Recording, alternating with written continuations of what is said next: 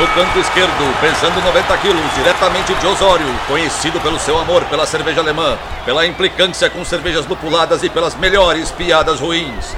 Henrique, sem prestígio, Boaventura. No canto direito, pesando 73 quilos, diretamente de Iraí, o príncipe do azedume, confeiteiro das pastry stouts, senhor das cajuminâncias, Estevão Careca Quitó. Vocês estão prontos? Começa agora o Braçagem Forte!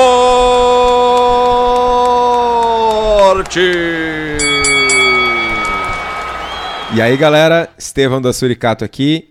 Alô, Leute, Henrique Boaventura e Keller Beer é o estilo menos compreendi compreendido do BJCP.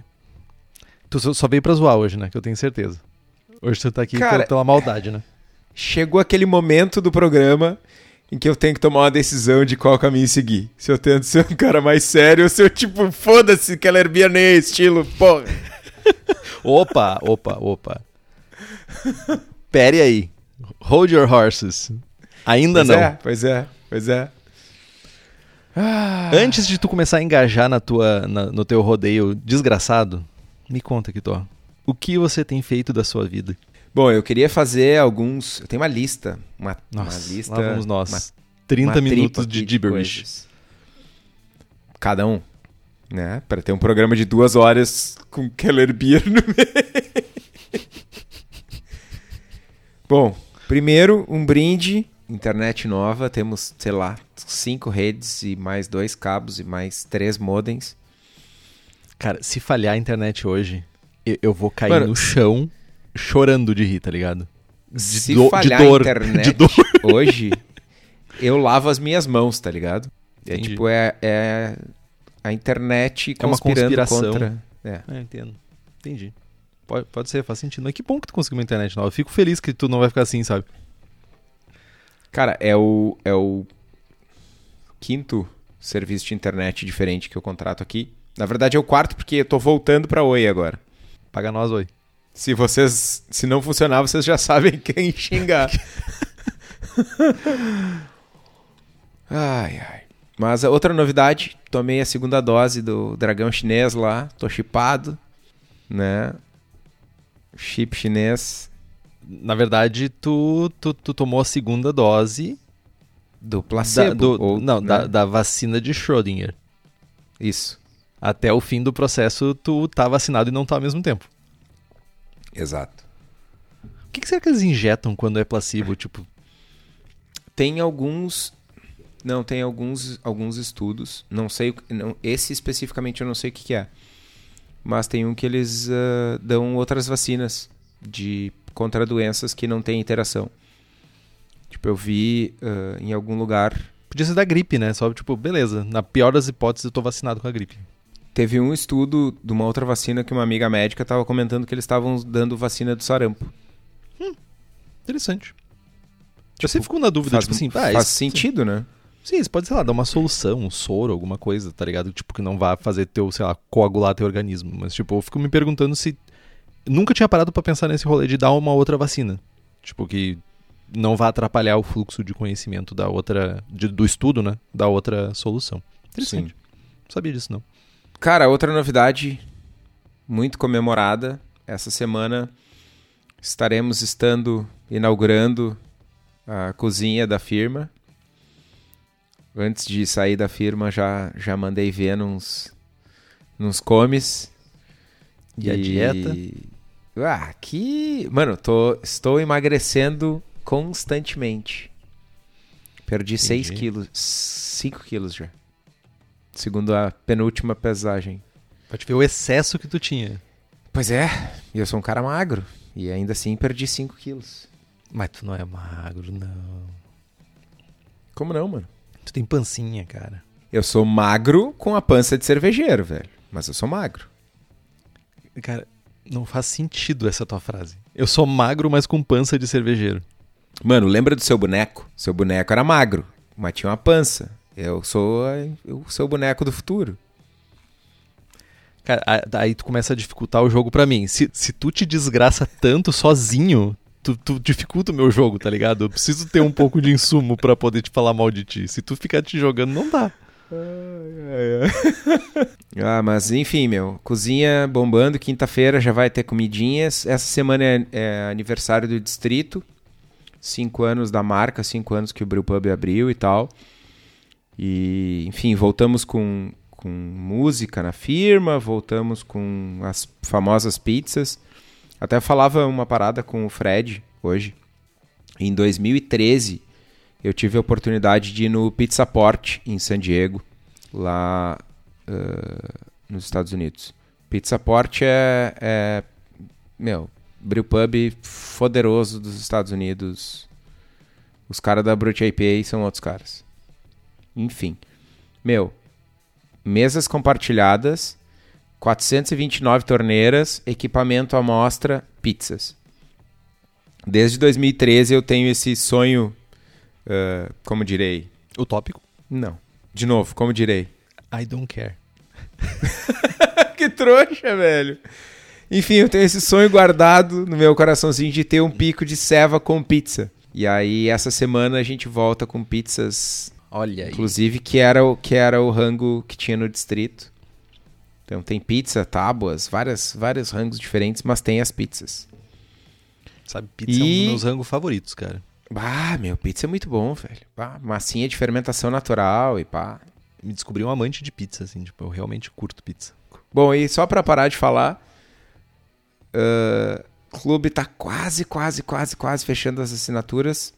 Eu acho que amanhã ou depois encerra. E final da semana eu já, já baixo os tanques das primeiras servas. Leu meu pensamento. Tava aqui perguntando. Tu não assinou, né, sem vergonha? Eu fal... Alguém me falou que eu ia receber. Quem? Um cara aí disse que, tipo, ah, não, não, eu tenho que parar com essas paradas, mas eu vou fazer pra ti. Falou bem assim. Tô esperando. Tô Fa- tô fala com esse cara aí, velho. Vou falar É, a gente tem essa opção da pessoa assinar e dar pra outra pessoa. Entendi. Então, Talvez seja essa pessoa que vai fazer isso, então. Entendi. Mano, mas é tranquilo. Pra receber é só pagar lá que tá tudo certo. Eu até te levo, se tu precisar. Olha aí, ó. Tem frete grátis. Porra. E tu, meu? O que, que tu tem feito da vida Cara, nessa última semana? Primeiro eu preciso compartilhar um momento de alegria de hoje no, no, no grupo de apoiadores e apoiadoras do Braçagem da galera mandando o momento vacina, né? Tipo, a galera se vacinando, compartilhando o rolezinho da vacinação. Tipo, pô, baita felicidade de ver a turma começando a tomar vacina. Tô aguardando fortemente o meu momento, mas eu já fico muito feliz por as pessoas estarem se vacinando. Então, todo mundo que compartilhou, valeu, fiquei muito feliz e continuem se vacinando, vão atrás e para com essa com esse inferno de ficar escolhendo vacina, toma essa vacina de uma vez e tipo senta o rabo em casa. Ah, eu li o Hobbit, fazia um tempo que eu estava na minha lista de leitura e eu pensei assim, eu vou fazer uma leitura para ter o que conversar com o Kitó, que não seja de cerveja. Ah, a gente conversa sobre coisa que não é de cerveja. Mas eu, tipo, eu estava um dia passando, zapeando, sabe aquele momento assim, eu preciso dar uma descarga mental. E daí tava dando, sei lá, o terceiro filme do Hobbit, eu acho. E, tipo, eu acho que o Kitó mesmo já tinha me falado que, tipo, cara, não, não é tudo aquilo. Eu vou ler. Achei legal. Achei uma boa leitura. Fica a dica aí, pessoal. Quando não for ler alguma coisa de cerveja, lê o, o Hobbit. Achei divertido. Queria agradecer também ao Luiz pelo café e as cervejas que ele mandou lá de Batatais. O meu café da manhã agora é na companhia do Luiz. Então, acompanhado pelos cafés que o Luiz de vez em quando manda pra gente. Ele também mandou uma Dunkelweizen fantástica da cervejaria Batatais. Então, tipo, muitíssimo obrigado pela lembrança. Sempre que ele vem aqui pro sul, ele sempre traz um, um mimo pra gente e é muito legal isso. Eu só queria agradecer meu grande amigo Luiz, que lembra de mim e me traz queush, né? Já que outros amigos não o fazem. Tu não precisa de tantos amigos assim. Se um faz, tá, tá sussa, tá tranquilo, tá ligado? Tipo, aceita isso, cara. Tipo, que mania é essa de querer ter um monte de amigo, meu? Só aceita, cara. Tem gente que nem isso tem, velho. Porra, ok. mal agradecido do caceta. e eu queria ler uma cartinha que chegou pra gente, por braçagem forte, do ouvinte Daniel Correia, da cervejaria Pestana. Que a gente falou no último programa, né? programa 105, onde a gente falou uh, sobre Kveiks, a vida depois do hype, né? E ele falou que a cervejaria dele é, produz cervejas exclusivamente usando culturas Kveik, isoladas em laboratório, tudo certinho mas que toda a linha de cervejas que ele tem na cervejaria são. Não lembro quantas cervejas são, mas eu acho que ele falou uma coisa que o, é, o tap room dele tem quatro torneiras. E todas elas são fermentadas com bake. Então já, já é um modelo de negócio. Ele disse que faz sentido para o negócio dele o uso. Já tem isso aqui no Brasil, né? No outro programa a gente falou sobre que isso não tinha ainda no Brasil, era uma coisa só no, dos Estados Unidos. E só queria trazer esse momento que a gente falou que, tipo, ah, será que vai valer a pena? Será que alguém vai engajar nisso? Sim, já tem gente engajada. Já tem gente com, se eu não me engano, a cervejaria tem quatro meses de existência. Foi um guerreiro, digo eu, de abrir uma cervejaria no meio da pandemia. Então, um abraço aí, Daniel Correia. E valeu por ter mandado a cartinha que chegou aqui nos Correios. Mas sabe que tó? Sabe quem também manda cartinhas, mas não cartinhas, pode mandar mensagem de áudio, mensagem, não mande mensagem de áudio, mas mensagem de texto e conversar diretamente com a gente no melhor, eu diria no melhor grupo de WhatsApp da podosfera cervejística brasileira. Sabe quem que tá? Os apoiadores e apoiadoras do Braçagem Forte. Eles, além de participarem do grupo, também participam da gravação ao vivo, participam também de sorteios, têm acessos a merchan exclusivos e a coisa que virou um, um, um, culto praticamente, eu diria isso que virou um culto, que é o Bom Dia do Kitó, né? Recebeu um sticker de Bom Dia do Kitó, as pessoas já não começam o dia direito se não vem o sticker do, de Bom Dia do Kitó. Então, se você quiser fazer parte desse seleto grupo de pessoas, faça como o Andrews Afalon da Silva, Bruno Cauê, Carlos Alberto Poitevan, Davi Júnior, Diego Bilieri, Felipe Augusto Kintzer, Felipe Lécio, Guilherme Prado, Christopher Murata, Luiz Henrique de Camargo, Luiz Gutierrez Quitolina, Marcelo Fernando Arruda, Miguel Eduardo dos Reis, Thiago Gross, Welita de Oliveira Ferreira, Wendel Borges e Yuri Sartinelli Santana. E nos apoie pelo link do Apoia-se, que é o apoia.c barra abraçagem traço forte. O link está lá no post. Temos alguns esclarecimentos, algumas coisas, alguns pingos nos is que a gente precisa colocar antes de iniciar o programa, tá? Primeiro deles, esse programa é o programa 106, Braçando com Estilo, Keller Beer. Pale Keller Beer. A gente não falou sobre isso ainda, mas como o Kitó sempre diz, já está gritando na sua cara o nome do programa. Então, a primeira coisa é que a gente está falando da versão clara. Pale Keller Beer é a versão clara. Existe a Amber Keller Beer também, que é a versão Amber. Mas a gente vai focar aqui, historicamente falando, a gente vai dar um contexto um pouco geral. Mas quando a gente estiver falando de BJCP e de produção da cerveja mesmo, a gente vai estar tá olhando com olhos para Pale. Por quê? Porque a gente quer falar sobre Amber num momento separado em 5 minutos.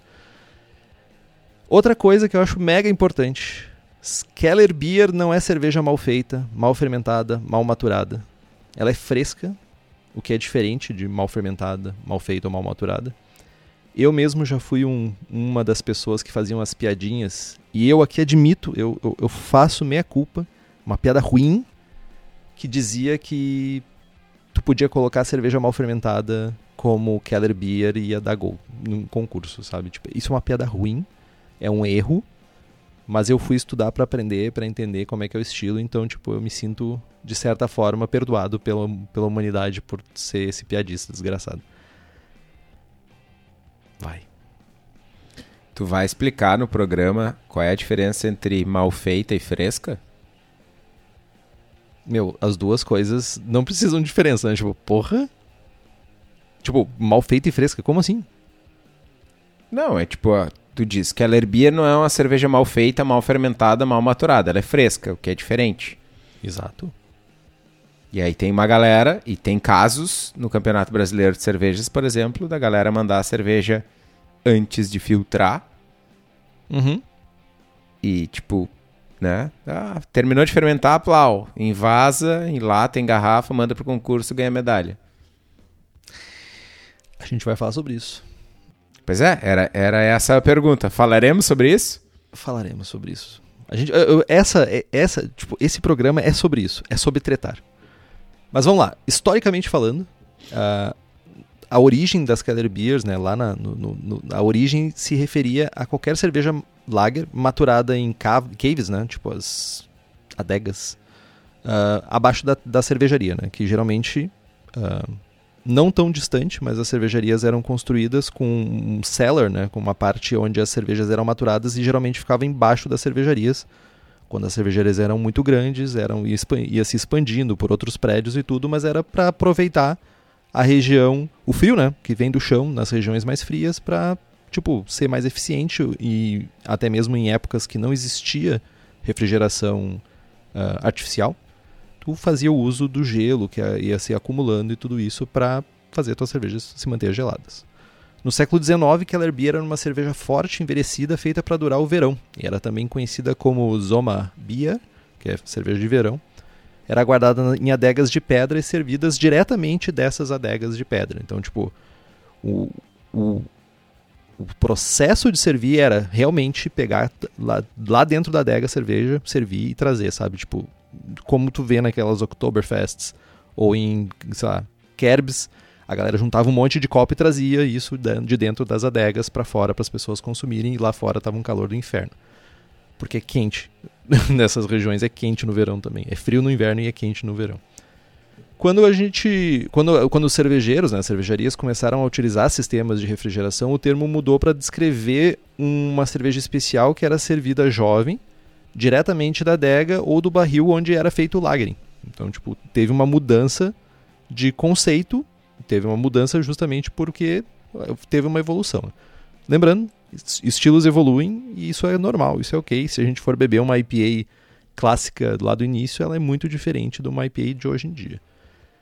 E hoje algumas cervejarias até usam esse termo mais pelo lado do marketing ah, do que necessariamente por ter um processo ou ter uma- um, um serviço diferente. Né? É só para fazer com que a cerveja pareça especial. Ah, e uma Keller Beer, às vezes, ela é, cons- às vezes, ela é considerada mais um, um estilo de serviço do que necessariamente um estilo de cerveja. Né? O, o serviço ele ainda é cara, amplamente, eh, predominantemente, ah, a maneira de servir das regiões de Munique, ah, no caso das Merzens de Munique, ou das Rauchbiers ou as Lagerbiers na região da Franconia.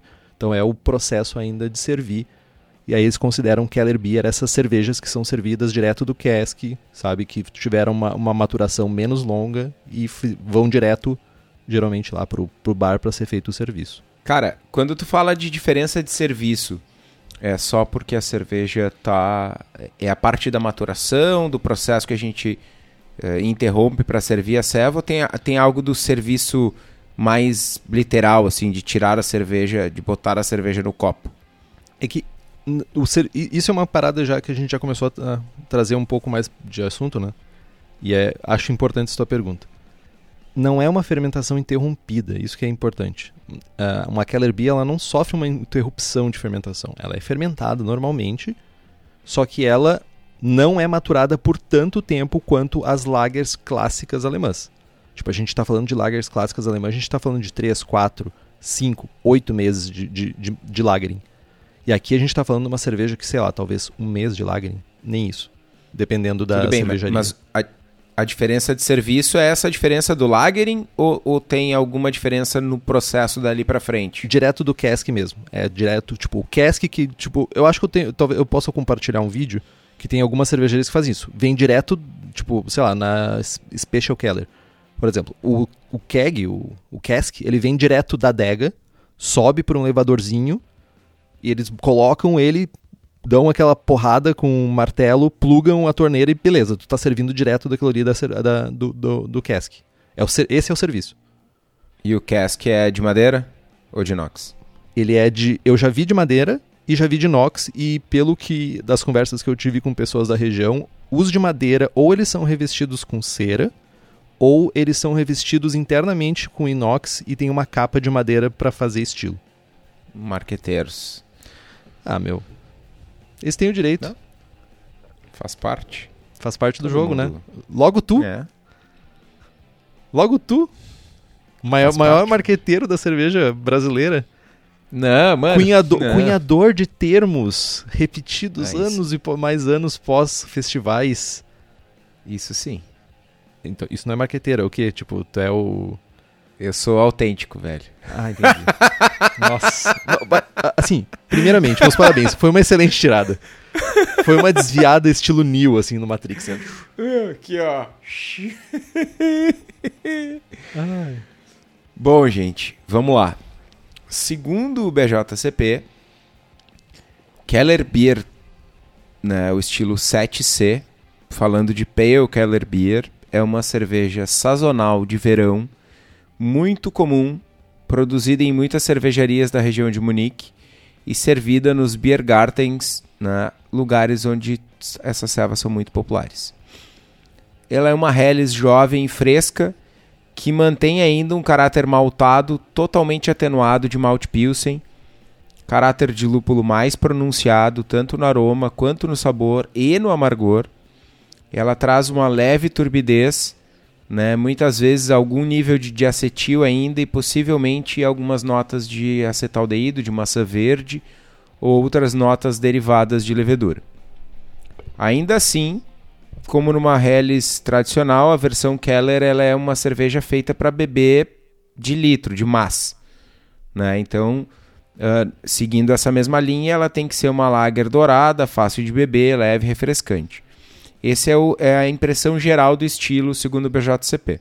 E aí, antes de passar a palavra para o Henrique, e já que todo mundo sabe que a gente tem uma competição linda e maravilhosa de estilos do BJCP, eu pergunto, cara, ali na frente, daqui a dois meses, eu vou fazer uma Helles para firma, lá para Cubo, que é Uhum. uma marca só de lagers. E como todos vocês sabem, lá na fábrica a gente tem. Eu medi essa semana, são. Medi e tirei foto, inclusive. Entre o trocador de calor e o final da mangueira, são 12 litros de mosto. Caraca, meu. 12 litros Né? de moço, é quase minha Do- abraçagem aqui em casa. 12 litros de mosto. E aí, dependendo da serva, eu fico meio cabreiro de empurrar esse mosto com água para dentro do fermentador. Né? Ou eu Assopra. cabreiro, ou eu tenho uma leiteirinha dando sopa e eu coleto esses 12 litros. Aí eu pergunto: vou fazer uma Helles. Joguei 600 litros para dentro do tanque. Encostei a leiteirinha no pé do tanque. Pum, coletei 12 litros de mosto. Fermentei as duas simultaneamente. A, a Helles eu vou maturar lá 60, 90 dias. 20 dias depois eu tirei da leiteirinha a serva meio turva, meio pronta já, mas não com um lager tão extenso. Posso marcar o checkzinho no Keller Beer. Sim, pode, deve. Porque é bem isso, na real, sabe? Ah, a, a mesma cerveja. tá, isso não é uma prática, tipo, não é. Todo mundo que faz isso. Ca- Cara, cada cervejaria tem a sua maneira. Mas. Não é incomum que a mesma cerveja seja servida, sabe? Como uma Zomerbia, que ela vai ser servida, tipo, mais fresca, mais jovem. E a mesma cerveja do mesmo lote, ou de um lote semelhante, ou da, da mesma época de fabricação, que ela vai maturar pra mais, por mais tempo para ser servida como uma Helles, por exemplo. Então não é incomum isso acontecer. Tem cervejarias que fazem somente ah, Keller Beers, ou seja, não passam pelo processo, não passam pelo processo. Vende rápido. São, cara, Vende antes de ficar tanto tempo no lagering, tá ligado? ah, sim, e tem inclusive cervejarias que fazem somente para ser servidos dessa forma. E tipo, tem cervejarias que fecham no, ver- no inverno, por exemplo, e não vendem no inverno. Elas só produzem cervejas de verão ou de primavera. Então, tipo, é, é- é bem diferente se a gente for. Tipo, é uma cultura diferente. E, tipo, mas respondendo diretamente a tua pergunta, que sim. Tu, eu só tentaria fazer uma coisa um pouco diferente aí, tipo, bota um pouquinho mais, manda pra mim daí. Manda pra mim. Saudade de uma Keller Beer, bem feita. Troco. Troco por Keush. Não, mas aí é. Fogo trocado é foda. Na aparência, turbidez de leve a moderada, mas não extremamente turva. Cor de amarelo médio a dourado pálido, colarinho branco cremoso com uma boa persistência. E quando servida de um cask, ela pode ter carbonatação baixa e muito pouco colarinho. No aroma, ela vai ter uma nota de aroma de lúpulo condimentado, floral ou herbáceo, de moderadamente baixo a moderadamente alto. De acetil de muito baixo a moderado, possivelmente com notas muito baixas de maçã verde e outras notas derivadas de levedura. Aroma de malte como grãos, doce, agradável e limpo, possivelmente com notas de fundo de DMS. Falando de lúpulo especificamente aqui, a gente está falando de lúpulos nobres, né? Esse caráter condimentado floral ou herbáceo, ele descreve uma parcela significativa dos lúpulos nobres aí, Mittelfru, Spalt, uh, Hallertauer, né? enfim, lúpulos, continent, lúpulos continentais. Né? E ela vai ter, ela pode ter esse caráter de, de cerveja que não passou por um processo uh, extenso de maturação. E aí eu acho, já dando meu pitaco aqui, não sou especialista no estilo, nunca fiz, mas olhando para um pouco do histórico e para o que a gente percebe de aroma, uh, isso faz muito sentido esses aromas, ah, uma notinha de DMS, de DMS não, uma notinha de diacetil, uma notinha de acetaldeído estarem presentes, principalmente quando a gente pensa que lá no passado, 100, 200, 300 anos atrás, as fermentações eram muito mais sofridas e essa limpeza da cerveja acontecia no lagering. Hoje a gente tem leveduras melhores, a gente tem controles melhores e a gente consegue fazer essa limpeza né, tirar esses off flavors todos na fermentação. E aí quando a gente entra na primeira semana de maturação, a cerveja sim ainda está maturando, sim ela ainda está turva, mas ela não tem mais nada de massa verde, ela não tem mais nada de diacetil. Né? Então a gente pode, olhando sob esse aspecto, ter uh, Keller Beers muito bem resolvidas enquanto fermentação, né? e, e, muito mais distantes daquele arquétipo construído de que Keller Beer é uma cerveja, não sei se é, é mal fermentada ou né, mal feita. Mal feita, exato. Não poderia concordar mais contigo. Inclusive, quando a gente olha historicamente, né, quando tu vai ler alguns livros que falam um pouco mais de história de lager, de lagers e de lagerings da vida, vou falar sobre o livro das Vienas, das Vienna Lagers, por exemplo. Tem uma parada muito interessante que uh, que entenderam há muitos séculos atrás que uma cerveja que era maturada por mais tempo, ela ficava menos áspera. Ela ficava com as, como o Kitol gosta de dizer, com as arestas arredondadas. Porque tinha ação da gravidade, que ajudava a decantar qualquer coisa que tivesse em suspensão. Tinha mais tempo para levedura, agir, tudo isso. Então, tá, tá tudo relacionado. Por isso que eu acho que aqui eu acho que a gente tem que quebrar um mito nesse programa de que Keller Beer é uma cerveja mal fermentada ou que a gente busca de acetil ou a gente busca acetaldeído como um resultado dessa cerveja. E eu acho que isso é um trabalho que deveria, em algum momento eu espero realmente que na, na próxima revisão do BJCP isso seja corrigido, porque o próprio Gordon, uh, ex, agora acho que ex-presidente do BJCP, ou possível ex-presidente do BJCP, ele fala que tipo ele acha que não foi muito assertiva a visão sobre as Keller Beers e talvez os exemplares que foram usados ou talvez a, o, a amostra, taxa de amostragem não foi justa com os estilos que realmente são tomados e realmente fazem sentido para ser uma Keller Beer. No sabor então, moderadamente maltada com perfil arredondado de grãos, doce como grãos, Sabor de lúpulo condimentado, floral herbáceo, de baixo a moderadamente alto, com amargor de lúpulo moderado que pode persistir. Talvez aí eu acho que é uma das, das diferenças também quando a gente vai comparar com uma, outras lagers, né? Por exemplo, uma Keller Beer, ela é um, uma versão fresca de uma Harris. E a Harris a gente não está falando em caráter de lúpulo, a gente está falando em caráter de malte. Então aqui a gente já tem uma diferença, sabe? Que justifica essa separação. O final é crisp e seco, mas o retrogosto permanece maltado de acetil de muito baixo a moderado que de alguma forma deve permanecer sempre agradável, em um nível bebível que se equilibra de alguma forma com as outras características da cerveja. Aqui um outro comentário, né? Ron Pattinson, que eu venho lendo alguns livros, ele adora de acetil. É uma parada, ele, ele acha que de acetil ajuda a drinkability da cerveja. Eu acho o diacetil meio nojento, tá? Pra ser bem franco, assim, tipo, é, pra mim é doce. Torna a cerveja com uma drinkabilidade pior. Mas gosto é gosto. Quer falar? Pode falar. Drinkabilidade é sacanagem, né? Ou é bebabilidade ou é drinkability, né? Drinkabilidade. É bem fãzinho do, do tomador de diacetil mesmo. Excesso de diacetil não é apropriado e possivelmente notas muito baixas de maçã verde ou de outra, outras notas né, que sejam referentes a notas de fermentação, de levedura ah, e possivelmente uma nota de fundo de DMS. Cara, na sensação na boca, essa selva vai ter um corpo médio, uma carbonatação que é de baixo a média. Dependendo da quantidade de levedura em suspensão, pode ter uma textura levemente cremosa, né, potencializada por essa levedura em suspensão.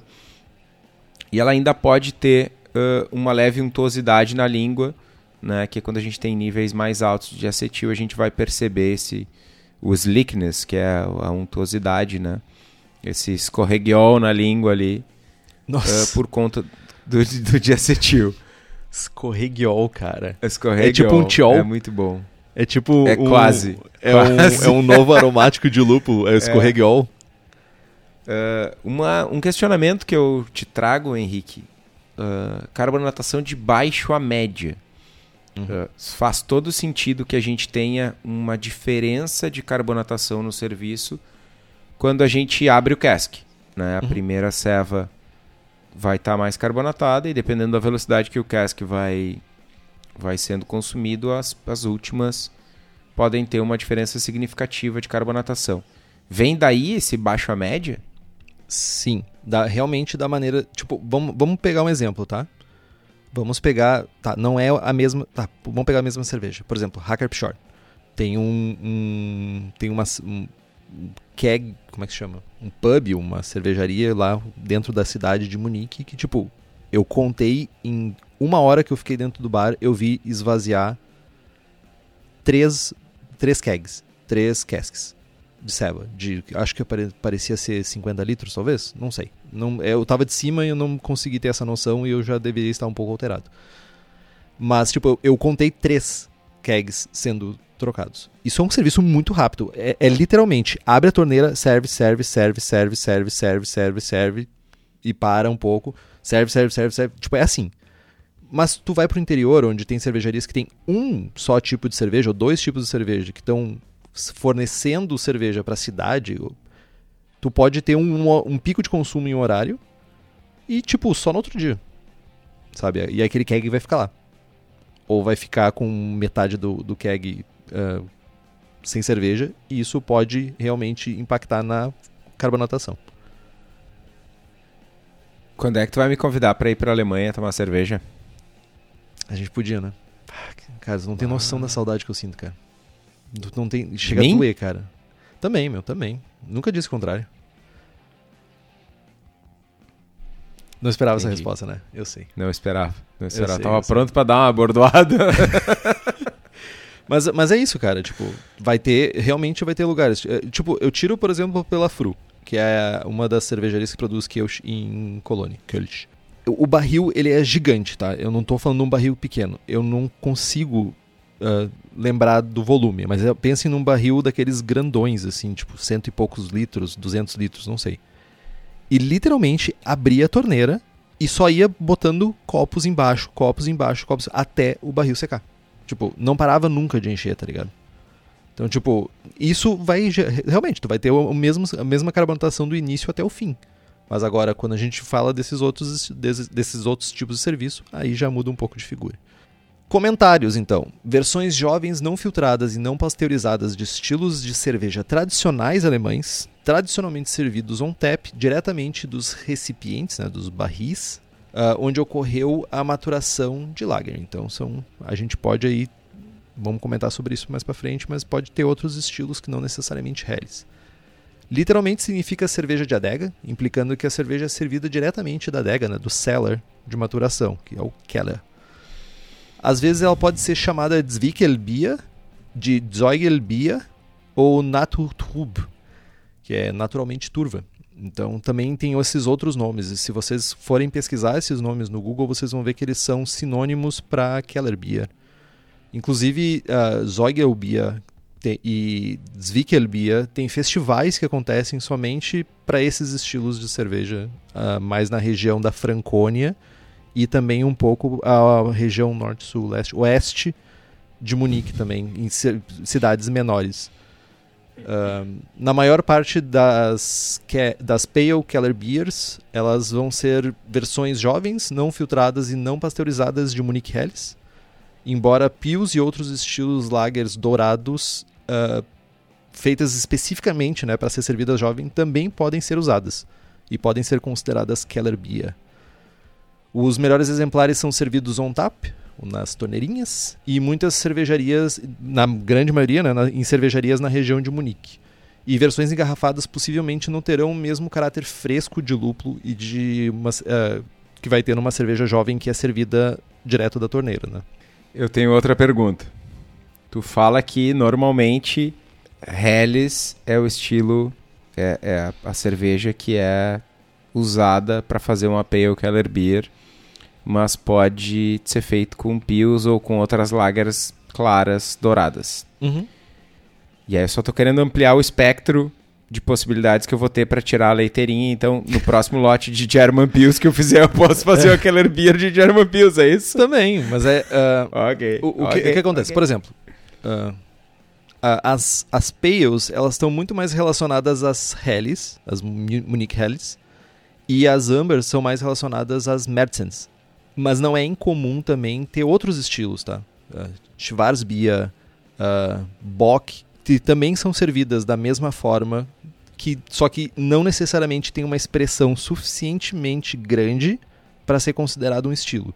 Elas são mais tipo uma ceva sazonal da cervejaria, saca?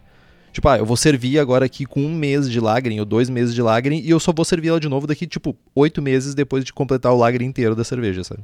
Cara, isso entra um pouco na discussão que a gente teve uh, no grupo de apoiadores recentemente sobre, sobre estilos, né? Sobre quais são as características que, que são as definidoras de um estilo. Uh, primeiro, acho que primeiro de tudo, um estilo não, não é só eu que acho, mas a nossa conclusão enquanto grupo é que um estilo ele tem que ser uh, diferente sensorialmente. Né? Mas só isso não faz sentido. Tem que ter tem um contexto sociocultural e tal, tem, tem uma expressão. E aí, se tu pensar em, em Dark Keller Beers, por assim dizer, né, elas fazem sentido tanto quanto uma Pale Keller Beer, estão no mesmo contexto sociocultural, mas elas não têm expressão, elas não têm uh, uma quantidade significativa de cervejarias ou de rótulos né, sendo feitos. É, é tão diferente ou é tão estilo quanto em todos os outros aspectos, mas não nesse. Sim. É aquilo que a gente falava, eu, o Henrique e o Estevão criaram a Cream Vake, né? É, tem um nome, tem um draft de estilo, faz sentido enquanto enquanto sensorial, sensorialmente falando, enquanto cerveja, mas cara, tem três cervejarias fazendo e meia dúzia de cervejeiro caseiro. Cara, não é não, estilo. Não, se, exato. Se tiver 3 mil, né, vai ter uma importância e aí acho, acho bem interessante esse comentário sobre as Keller Beers de Schwarzbiers. É, e, mas, é, mas tem uma parada que também tem um contraponto, né? Joia, tem um fator extra que é história também, que entra nisso. Pode não ter mais cervejaria produzindo, ou pode tipo, ter uma cervejaria produzindo, mas se historicamente faz sentido, e aí a gente inclui uma cacetada de estilo alemão, por exemplo, Goza, Berliner Weiss, bota aí estilo polonês, Pivo Grodziski, que, ou até mesmo um estilo bem mais comum, as Witbiers. E chegou o momento que uma cervejaria só produzia, mas historicamente fazia sentido aquilo ali con constituir um estilo homologado, entre aspas, pelo BJCP, porque historicamente existiu, porque historicamente tinha uma relevância e tudo isso. Então tem outra, tem esse fator também que a gente não pode deixar, a gente precisa levar em questão aí. Beleza pura, beleza, beleza. Vamos lá então. Falando de Keller Beer comparada com outros estilos. mais comumente uma versão jovem, não filtrada e não pasteurizada de uma Munich Helles, mas como falamos, né, pode ser uma versão jovem, não filtrada, não pasteurizada de outra lager alemã dourada, como uma Pilsner, uma Golden Lager sazonal feita especialmente para isso, talvez uma uh, na minha cabeça vai ser sempre Dortmund Export. É uma German Export Beer, né, ou outra Lager dourada. Eh, quando a gente for inscrever essa cerveja num concurso, a gente uh, é importante especificar né, se a amostra é uma Pale Keller Beer, como a que a gente está falando hoje aqui no programa, baseada numa Helles, ou uma Amber Keller Beer, baseada numa Märzen. Né? A gente pode especificar ainda outro tipo de base, como Pils, Bock, Schwarzbier e tal, mas a gente tem que descrever isso. Porque se tu mandar, sei lá, uma, uma Pale Keller Beer sem dizer que a base é uma, por exemplo, uma German Pils e é uma German Pils mais amarga e com um, um caráter mais pronunciado de lúpulo, um corpo mais seco e tal, certamente tu vai perder pontos porque a comparação, né, quando tu não diz nada é com com Munich Helles. Então é importante ter isso em mente na hora de inscrever o estilo no concurso. É, e digo mais, né? A não ser que tu, tu seja um, um, uma pessoa muito estudiosa ou uma pessoa que tipo realmente tem um objetivo de replicar um, uma cerveja que tu provou, uma Schwarzbier, por exemplo, as, as, é, existe uma grande chance de no concurso tu não pontuar bem se tu inscrever uma Schwarzbier Keller Beer, sabe? Com um estilo, estilo base. Uh, infelizmente, mas é estamos trabalhando para melhorar esse cenário. Estatísticas: IBU de 20 a 35, SRM, né, cor de 3 a 7, ó, densidade original de 1045 a 1051, densidade final de 1008 a 1012, uh, ABV de 4.7 a 5.4. E exemplos comerciais a gente tem a Einger Keller Beer, a Hacker Pschor Münchner Keller Beer, ano. Aí eu, eu ia falar em alemão, mas eu preciso decorar antes para não ter um, um piripaque aqui, 1417 e a Hofbrau Münchner Soma Naturtrub, que é essa as duas últimas eu não tomei, a última eu não tomei, as duas primeiras eu já tomei. Só que eu tomei em garrafa, infelizmente eu não consegui tomar. Não, desculpa, tomei a Hacker Pshore sim, em on tap. Inclusive tu falou que tava no bar é, e viu os caras exato. trocando. Pra te ver como é que eu tava no meu estado. Me esqueci. tá, beleza. A gente já discutiu bastante o estilo, já sabe que não é um estilo mal feito, já sabe o que, que o BJCP fala, já entendemos que é um estilo clássico, nananana. beleza, quero fazer. Né? Acho que uma, uma parcela importante do nosso, dos nossos Braçando com Estilo aqui é trazer um pouquinho de, de conteúdo sobre como abordar né, todos os estilos e esse estilo. Acho que a gente vai falar um pouco de insumo, mas é, acho que o ponto principal aqui é falar de processo. Né? Enquanto a gente não chega lá, vamos falar de maltes. Basicamente, o perfil de maltes é um perfil de maltes que a gente vai usar para uma Helles, né? Uh, malte Pilsen de qualidade e um abraço para o gaiteiro, nosso amigo gaiteiro, abraço. Né? A gente pode usar ainda alguns maltes para aumentar o caráter maltado, trazer uma nota mais de malte mais rico, uma nota de pão. Né? A gente pode usar malte Munique, um pouco de malte Viena. Mas lembrando que isso tem que ser secundário e complementar. Então, a gente vai mirar em algo do tipo 10% no máximo. A gente pode ainda usar um malte uh, como um malte melanoidina, né? Se a gente não quiser usar um Viena ou um Munique. Mas, meu, chorinho, só um chorinho, porque o malte melanoidina é um malte que traz uma carga sensorial bem mais pronunciada.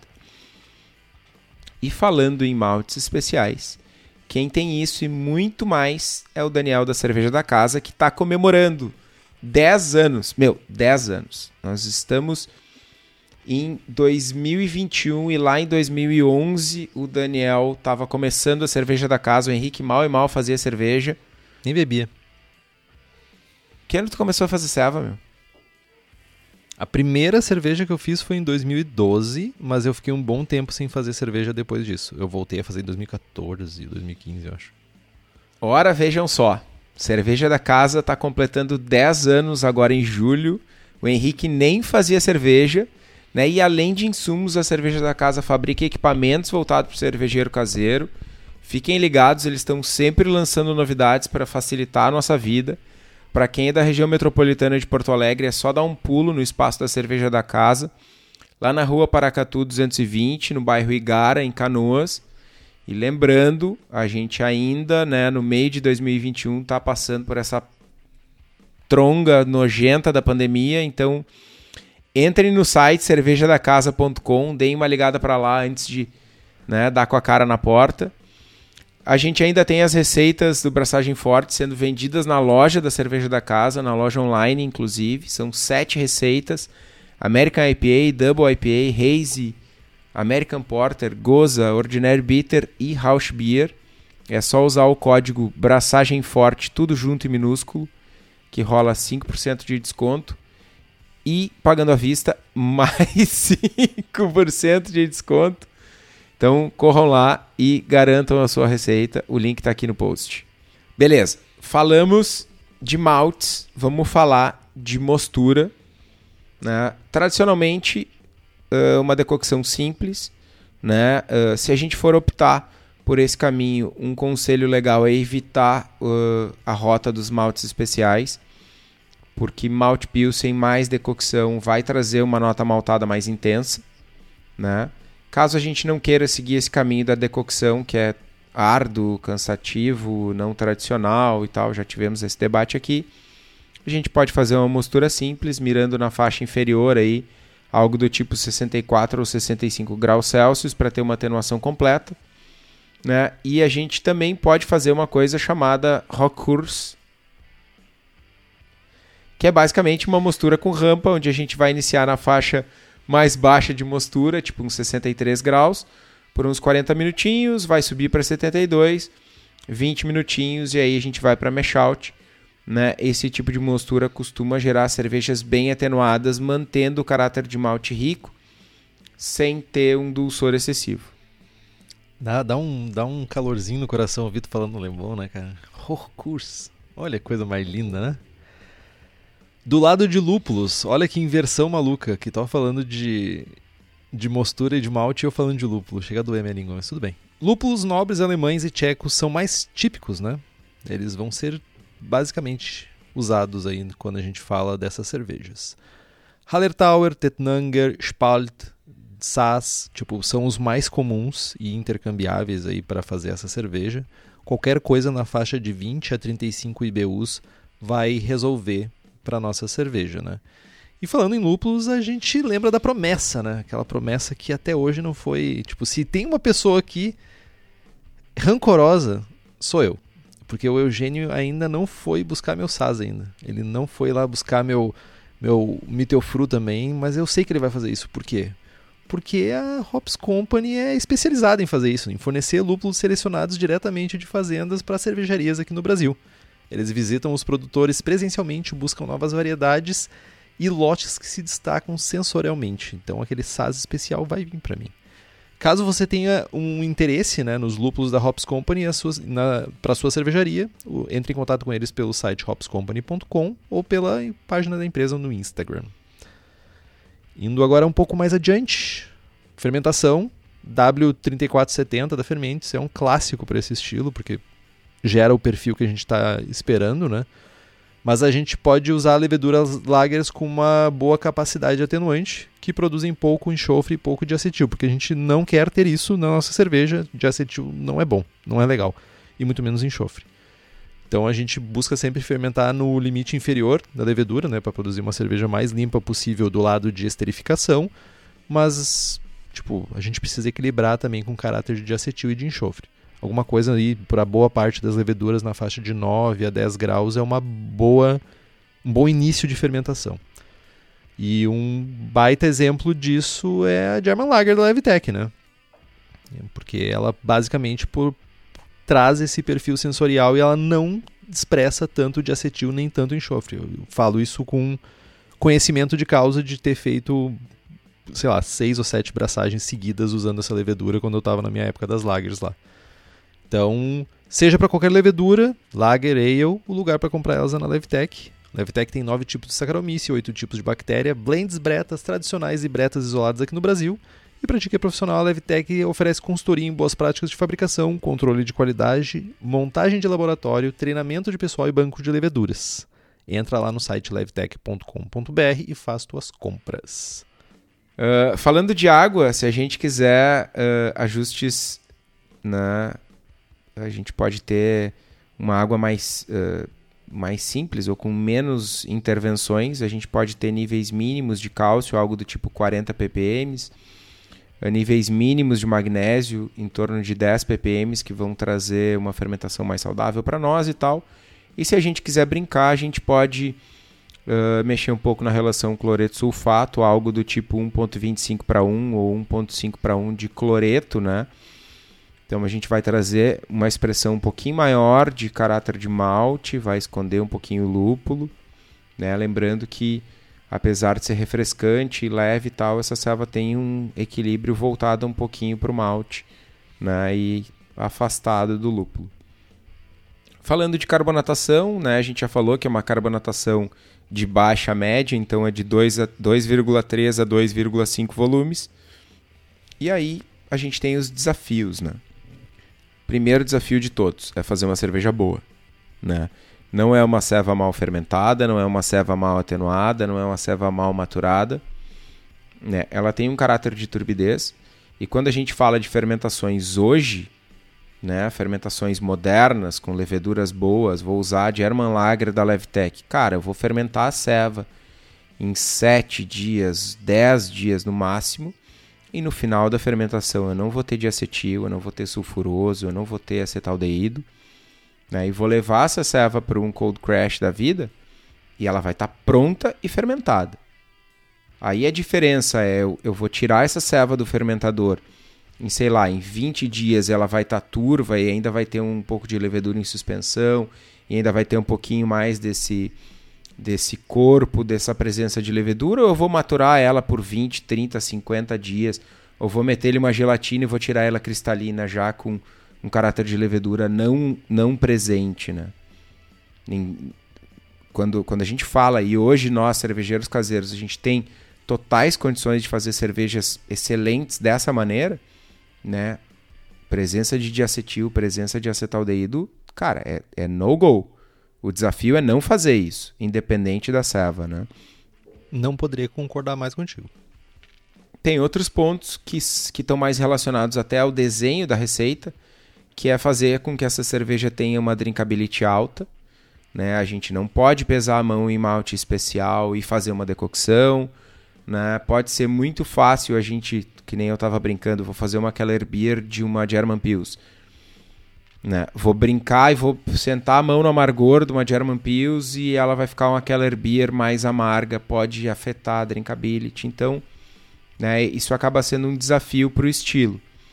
Né? E, e, meu, né, o principal desafio mental, eu diria, é não achar que uma cerveja que deu errado é uma Keller Beer.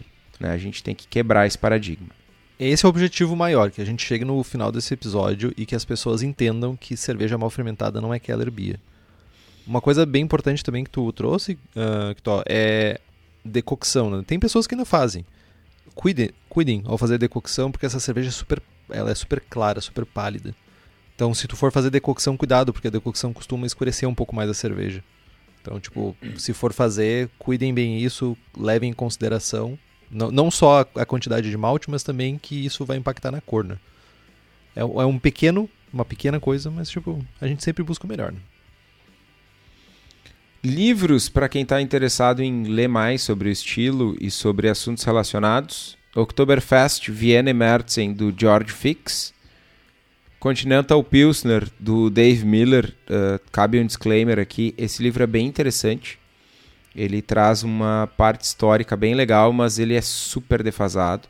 Muito, né? muito. Mas ele é legal. Não é, não é uma, é uma boa leitura, mano. É, é, é, uma leitura bem fluida, mas ele, em conteúdo técnico mesmo, é mega defasado.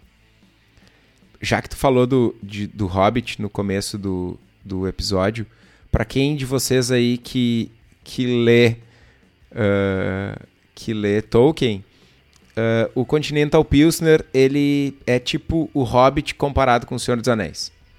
É, eu acho que é uma boa. É uma boa. É mais bobinho, é mais lúdico, é. Né, é mais. É uma boa comparação. Mais historinha e menos. Né? Enfim, é uma- acho que é uma boa comparação. Inclusive o link do Hobbit vai estar aqui, porque né, a Berola, The Berola Never Ends. Ai, mas legal, Ai, legal o livro. É rapidinho pra ler. Duas sentadas, assim. Mas tem outros livros, Bavarian Helles, History, Brewing Techniques e Recipes do Horst Dornsburg. que Eu não consigo pronunciar. Bursch. É Bursch, não é Dornbur Bush. Bursch. Não tem o R. Bush. Azar. Bush. Não consigo. Leiam no, cliquem no link aí e comprem o livro porque eu não vou conseguir pronunciar. E tem o Decoction do Mr. Mantegoso, Ron Pattinson, brother do Henrique. Eu eu olhei lá atrás da, da tua. Eu lembrei de um também que é o New, Bre New Brewing Lager Beer. É esse Do nome? Greg Noonan. É. Do Greg Noonan. Também é um excelente livro também pra botar no rolê. Tem, é que eu olhei lá atrás e eu vi. Nossa, sim, o síndrome do, do braço curto. Beleza, receitinha? Temos receitinha. Olha, vejam só. Essa aqui é minha receita de Helles. O nome da receita ela é Aus der Kalten Hul, que é da caverna escu da caverna fria. Entendeu a- tiradinha? Então, minha receita para 20 litros, eficiência de 62%, densidade inicial de 1047, densidade final de 1011, cor de 12 SRM, amargor de 21 IBUs, ah, teor alcoólico de 4.7. Então, os ingredientes é 4.5 gr- quilos de malte Pilsen, 400 gramas de malte Munique, e aqui é um condicional. Você pode fazer ou não o uso de 100 gramas de malte melanoidina, se tu não for usar, tu pode carregar um pouquinho mais a mão de Munique ali, botar uns 450 e, e adicionar os outros 50 gramas lá pro malte Pilsen.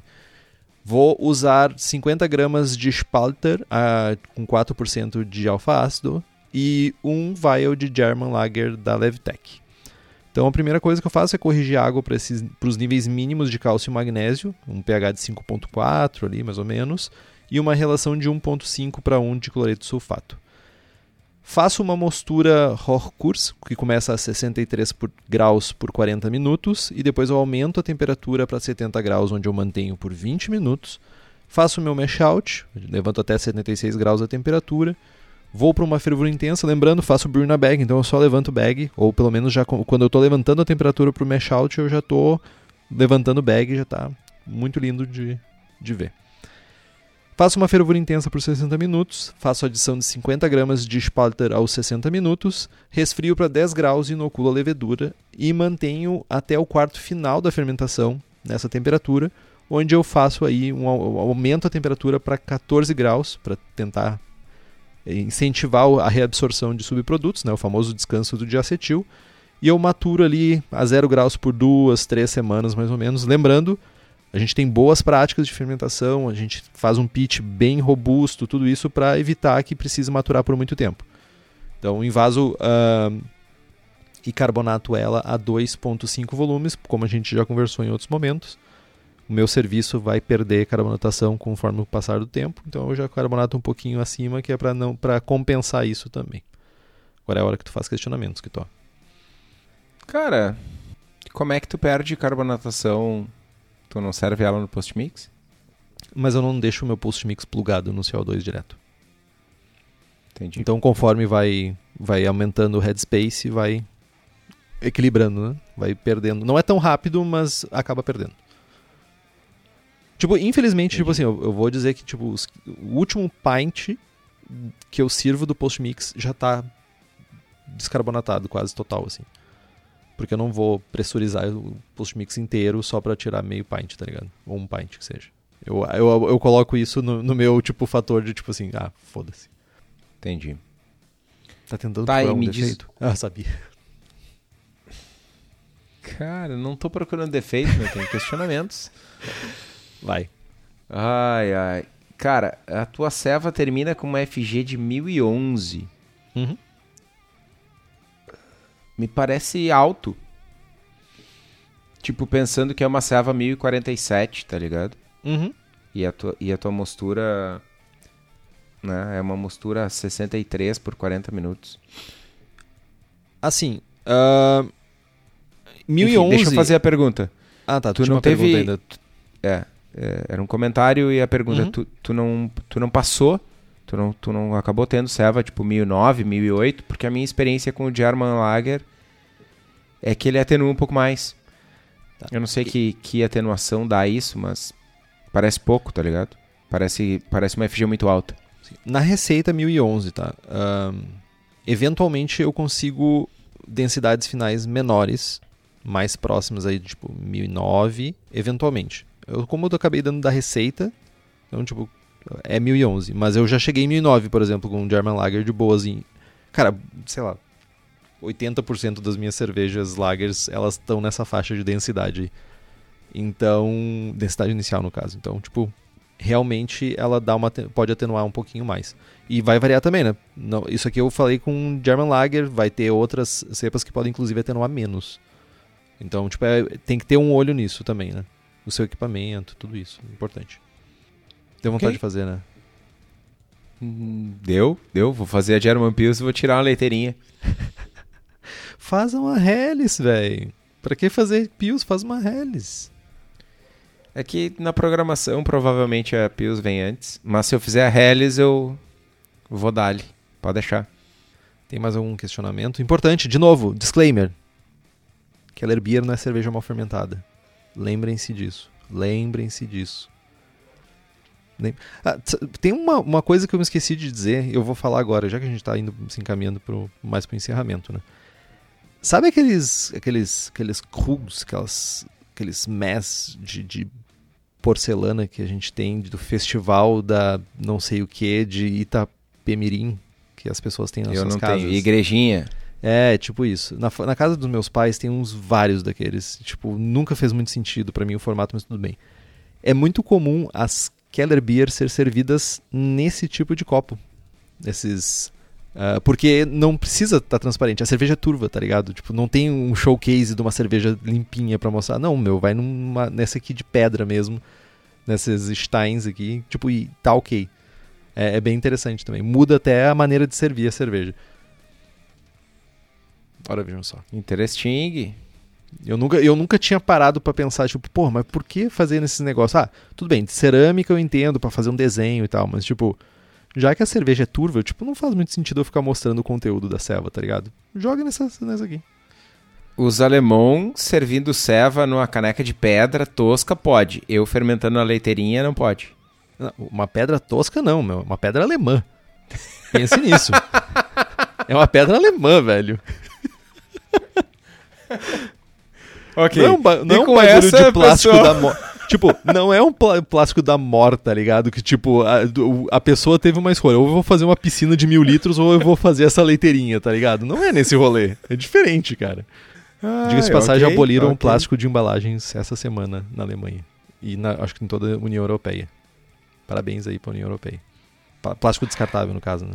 Boa, boa. Então, pessoal, ah, compre os livros que estão no post, nós ganhamos uma porcentagem e você não gasta um centavo a mais por isso. Compre também a camiseta do Braçagem Forte na nossa lojinha com então tem o login, o link está aqui no site. Curta nossa página no Facebook, nos siga no Instagram e assine o feed pelo nosso site. Estamos também no Spotify, Google Podcasts, Deezer. Se você gosta do, progr- do programa e quiser fazer um review no iTunes, isso ajuda bastante a gente, então vai lá e faz. Compartilhe os episódios com seus amigos. Tem dúvida, sugestão de pauta, crítica, quer anunciar sua empresa ou seu produto? E-mail para contato arroba braçagemforte.com.br ou mande uma mensagem para nós no Facebook ou Instagram. É isso, Tó. É isso, jovens. Braçagem forte. Braçagem forte.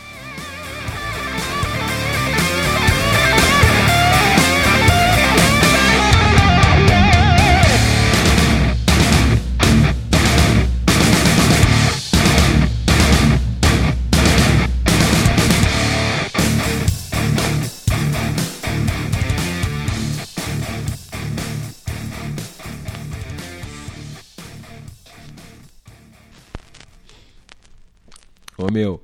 E o comentário. o comentário do, do Marcelo aqui, que tó. Em um mês de regime perdeu 30 dias. ai,